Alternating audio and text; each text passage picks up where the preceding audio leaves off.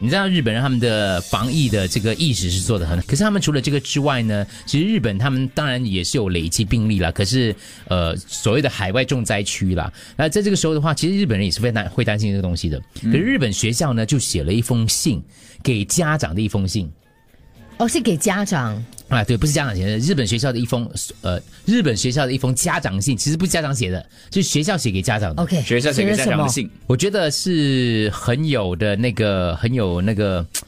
很值得我们来这个醒思的，这个他们可以这样这样做的，因为当然日本民间也是一样鼎力支持啦，他们就是捐助了很多的口罩啊，送到国际机场去啊，诸如此类的。然后那个日本的药妆店，他们知道他们很多游客来嘛，可能你想象画面就是哇，很多游客去抢画面，日本人就讨厌，错，日本药妆店上面是有写出标语的，写“中国加油，武汉加油”的。哦，就是你不要想象都是那种画面，你知道吗？它其实未必是这个样子的是。我我看了，你看你的这个药妆店上面是写写上的，就是就就不要标签说从外地来的那些游客，他们就是来这边抢口罩。对，日本人也并不是都是呃，大家想象说，你看他们赶赶快抢这个口罩，不是的，他他们他们有这个有这个多余东西，而且他们觉得说是呃共共体时间呢，大家一起来度过这个问题。嗯，那我来看一下日本他们的其实呃所谓的所谓的公共卫生的公民意识是做得很好的。然后这封这个学校写给那个家长的一封信，到底写了什么呢？当然有翻译了哈。这个各位家长。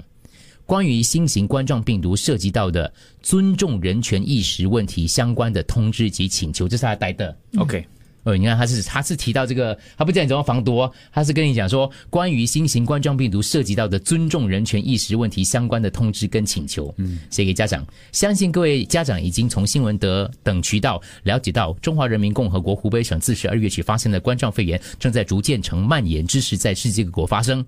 和流感一样，漱口、洗手、戴口罩都是非常有效的手段。在这个流感肆虐的季节，请大家尤其需要注意。日本校方写给家长的信啊。另外，由于新闻网站上讯息扩散范围极广，对于中国、中国武汉市、中国其他地区以及针对中国人民的批判、歧视言论也会出现。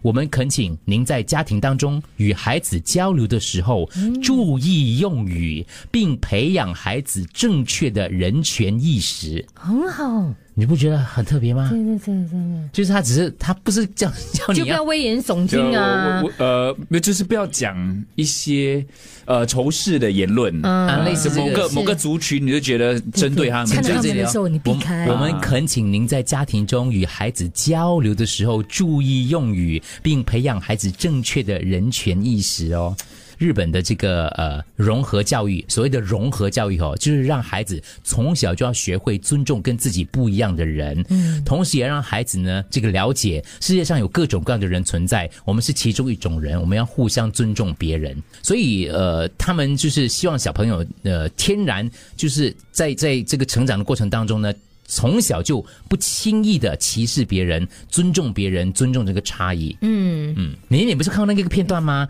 有一个小男孩他要翻那个跳箱啊，一直翻不过去吗？周围其他孩子都给他加油打气，加油打气的。我跳了多少次最后最后跳过去，哇，全部不会跳啊。他说这个不是，这个日本人常常发生这种事情的，因为他们是不会歧视那种那个所谓的这些失败的人，会一直鼓励他。没有喜欢这封信，我这这这封学校写给家长信，我觉得他很有那个提醒我们大家的作用。他说社会就像是一个大集体嘛，每个人都有自己的角色跟分工。其实家长这个角色，当然我们知道责任非常重大，可是你的责任不只是把孩子养大而已，更肩负着教育他